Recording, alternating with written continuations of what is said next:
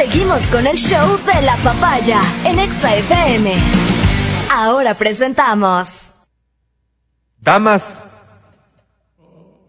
y caballeros. A esta hora recibimos a la sensei de Exa FM. No, es como el, el del estadio. del Ah, la alineación. Aquí está con nosotros. Ella es Verónica Rosero.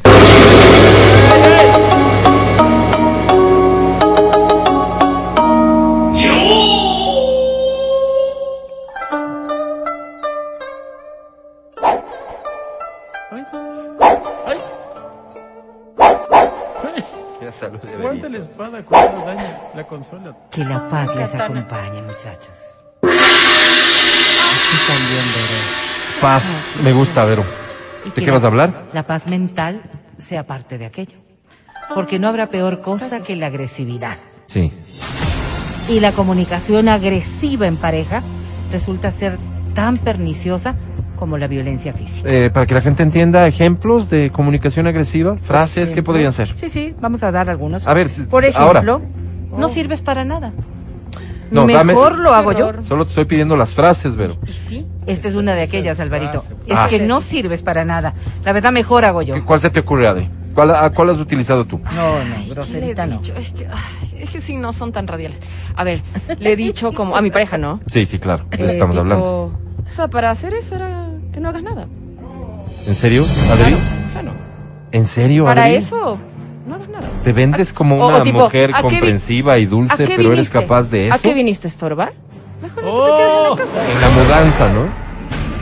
O, o el día de pintar la casa, en fin. Claro. Matías Dávila, no te veo diciendo estas cosas. Uy, no sabes. Álvaro, ¿no? Pero me avergüenzo, ¿no? Pero, pero esas feas que te dicen cuando te, cuando te, cuando te mencionan a tu familia. ¿Cómo qué? ¿Cómo feas, qué? Cuando te dicen Igual cosas como, exacto. Cosas como, pero todos ustedes son iguales. Oh, Solo eso, todos ustedes son iguales. No, te mencionan a tu mamá, a tu papá, a no. tus hermanos. Todos ustedes son iguales. Perdón, Va, ¿quiénes son ustedes y qué? qué- Bien. ¿Iguales en Va. qué? Y perdóname, pero.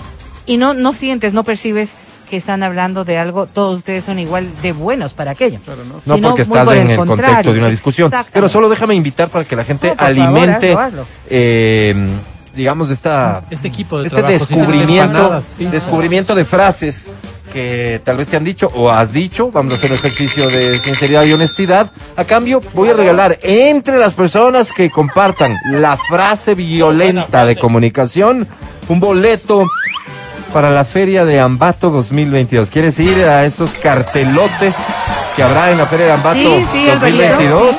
Tenemos boletos super VIP para que vaya. 099-2500-993. Escúchame con atención, por favor. Frases violentas en tu comunicación con pareja. No precisamente las habrás dicho tú, tal vez te las dijeron, tal vez escuchaste, pero compártelas, por favor, porque estoy seguro que los ecuatorianos en esto tenemos mucho que decir. Absolutamente. Creo que en la mayoría de los casos se demuestra por esta violencia que resulta ser, decía yo, tan dañina como podría ser pues cualquier otra forma de violencia. Queda en la psiquis de la persona y permanece en el tiempo causando graves heridas. Más se Quizás- mueve un, mi carro en un empedrado que vos en la cama. Ay, no, se meten con eso tan delicado. Fuerte. La comunicación en realidad debería llevarnos hacia el entendimiento, hacia la intimidad y hacia la valoración de la otra persona. Mejores pretendientes tuve y apareciste vos. Es- Eso es como principalmente la función de lo que debería implicar un proceso de comunicación. Todos buscamos en realidad generar un puente para poder eh, tener eh, la solución de un conflicto o simplemente para conocer a la otra persona. Pero ¿qué ocurre cuando la dinámica se vuelve absolutamente lesiva? Ni el burro ni el que le arrea. Claro, lo que estamos escuchando ahora mismo, ¿no es cierto? Tipologías que hieren, que me menosprecian, Me que, que infravaloran, que destruyen el equilibrio emocional de las personas. Y hacia allá es hacia donde debemos arribar. Cuando nosotros estamos hablando de una comunicación en pareja, porque e- ese es el proceso de lo que, que abordamos el día de hoy. Ni tu mamá te quiere, vas a esperar que yo sienta algo por vos. No, no, o sea, no, no, cualquiera de estas cosas que estamos escuchando, vean, por favor, busquen otra cosita, Fuerte. dejen a esa persona, sean felices. Porque nada, nada puede ser tan hiriente como algo que se va a quedar allí ¿Sabe? En el corazón y en la mente de las personas que están sintiendo Débiles. esa agudeza para herirte. No sirve Porque ni para palo de las expresiones que, que tú has, has- has dicho, hay que pensar mucho, hay Piensa. que hilar mucho. Es gratis. pero ver. Pero Hay estoy siendo como su maestro de vida, digo yo, no, forjando su carácter para que hilar cuando venga mucho alguien, no, no, no. como para que puedas decir esas palabras en procura de qué? débiles. De herir a la otra persona, de lastimar a la otra persona. No es que estamos buscando, lo que dice la Adri ahora mismo, generarle confianza para que se vuelva más resistente la vida a se la va a encargar opinión. de lo mismo. Muy por el contrario. Lo que se sabe es que esta persona no controla para nada sus emociones y no expresa de ninguna manera asertividad. Yo digo, y te pregunto a ti, ¿tú quieres realmente una persona así en tu vida? Habrá un montón de personas que digan, no, definitivamente no. Y estas cosas son las que ocurren en nuestro día a día. Porque parte de un proceso de reconocimiento de que aquellos que utilizan expresiones como estas tienen personalidades egocéntricas tan fuertes, tan fuertes, que sus deméritos ¿Qué? logran, logran, Deméritos, logran ponerles sobre las otras personas a través de la grosería y a través de la infamia. Jodidísimo, jodidísimo entenderte, Vero. A ver, tus propias debilidades, Ok. tus O propias sea, es como a la defensiva. inconsistencias, Sí.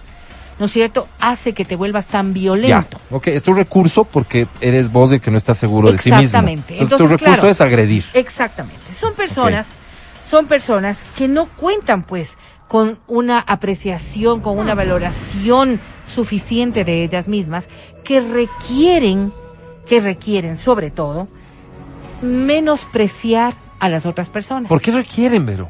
Para poder estar sobre ellas. Es precisamente este, este aspecto de egocentrismo tan fuerte que se maneja en las relaciones. Entonces, te voy a hacer de que- menos para asegurarme que yo soy que más. Mm. Siempre estaré, estaré sobre ti. Y esto implica también un proceso de dependencia de la otra persona para que siempre esté sobre, eh, digamos, infravalorada.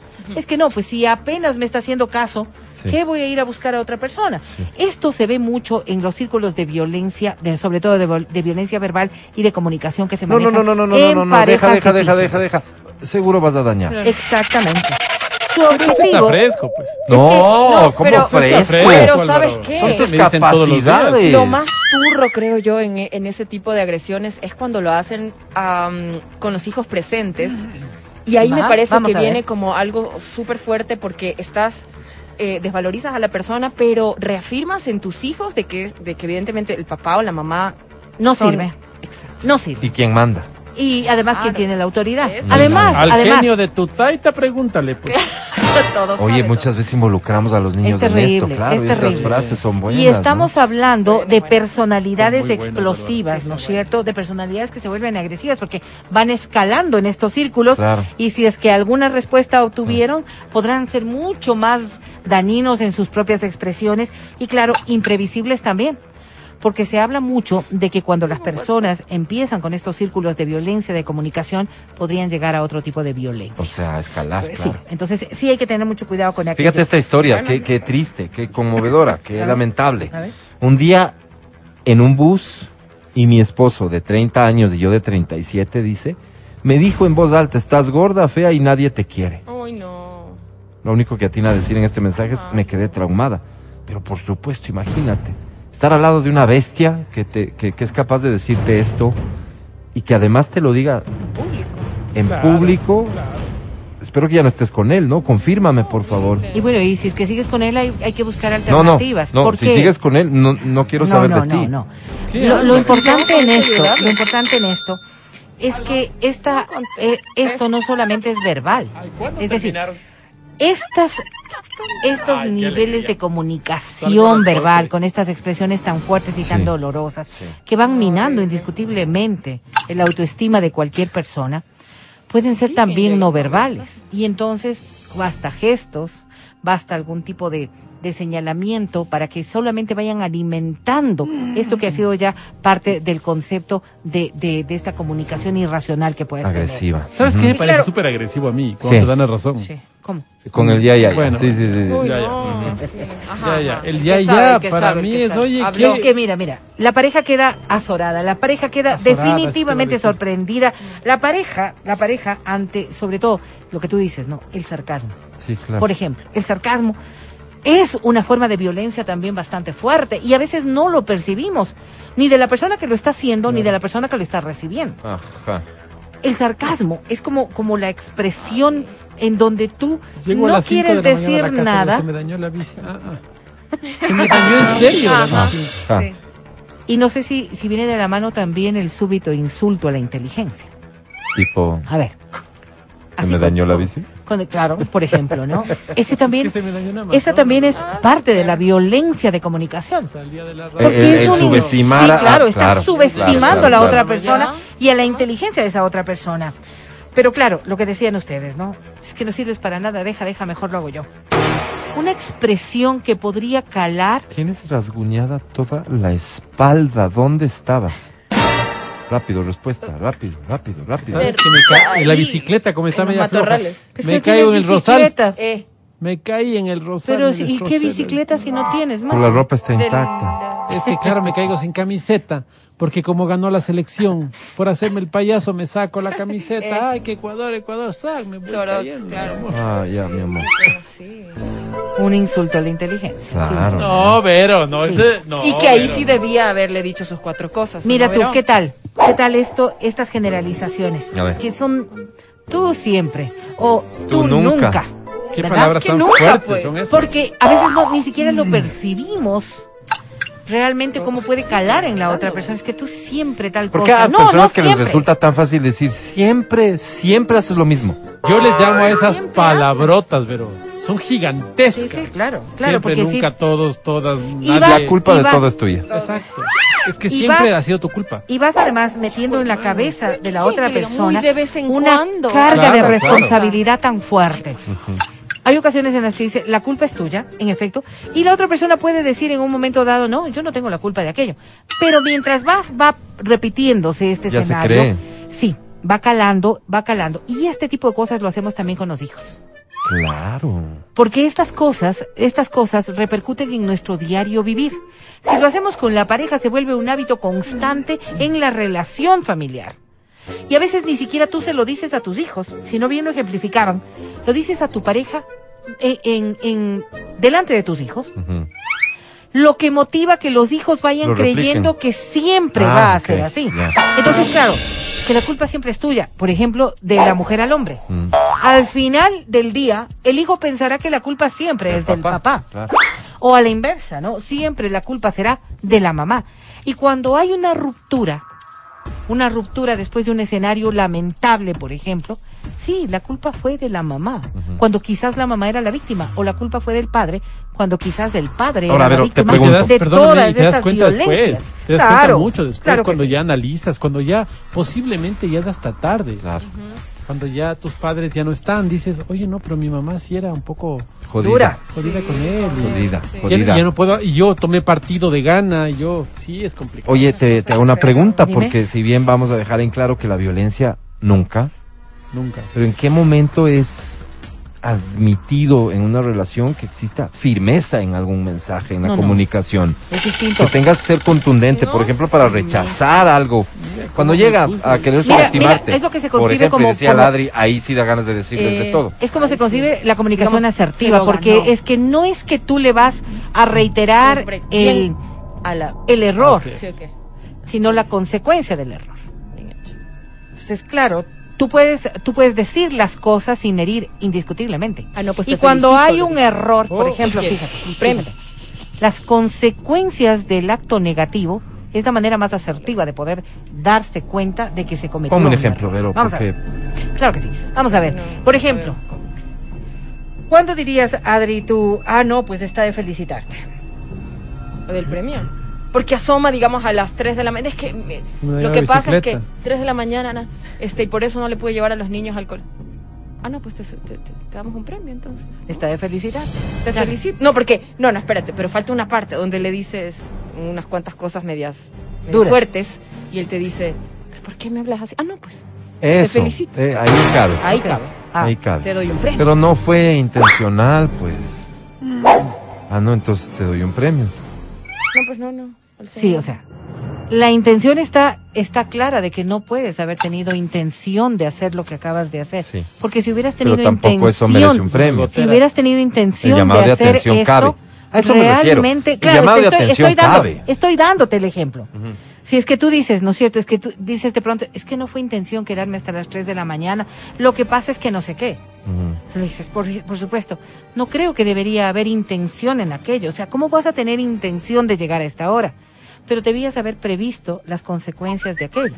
Debías haber previsto que si no podías salir de la casa de tus amigos, podía pasar un accidente. O yo estaba pre- preocupada. O tus hijos podían tener un accidente y yo no tenía dónde acudir. Consejos. Vamos a ver, que es algo que es fundamental y es que debemos establecer sobre todo que cuando nosotros utilizamos determinadas frases como haraste ver porque eso solo está en tu cabeza, sí, la verdad es que parecería que las palabras no tienen una función como decirte hijo de tal o hijo de cual. pero le estás diciendo que, que es Porque desequilibrado quizás mental. cuando pues. nosotros estamos diciendo, cuando nosotros estamos diciendo como hijo de tal, hijo Sí, de cual, o, sí.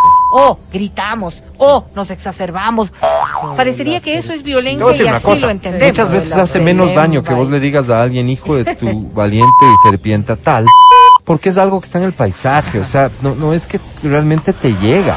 ¿Entiendes? No, todo el mundo claro. se hijuetantea, No, todo no, el si a mí mundo me dicen se hijo de care, tal o no hijo sé de qué. cual, yo sea, de verdad sí, sí me siento pero así. si llegan y te dicen otra cosa que tiene más contexto, más condumio, eso te hiere. O te sacan esas verdades, esas cosas, esas cosas que, que ¿dónde saben que te duele? Ajá. Y le dicen, claro, porque tú, claro, me imagino que has de ser por esto, esto, esto, y le sacas Claro. cosas que esa persona te confió en su momento. Por Eso ejemplo, duele mucho. Por ejemplo, y otras cosas como por ejemplo cuando te dicen, aquí se hace lo que digo yo. ¿Y cuántas veces Así no hemos escuchado esto? mamá mí. ¿En pareja? En pareja. En pareja, Wow. en pareja. Aquí se hace lo que digo yo. Por ejemplo, y se nota mucho cuando hay un desequilibrio No, pues está- económico, desequilibrio de cualquier tipo. Pero, pero, claro que en el concepto natural uno diría, ahí no hay pareja.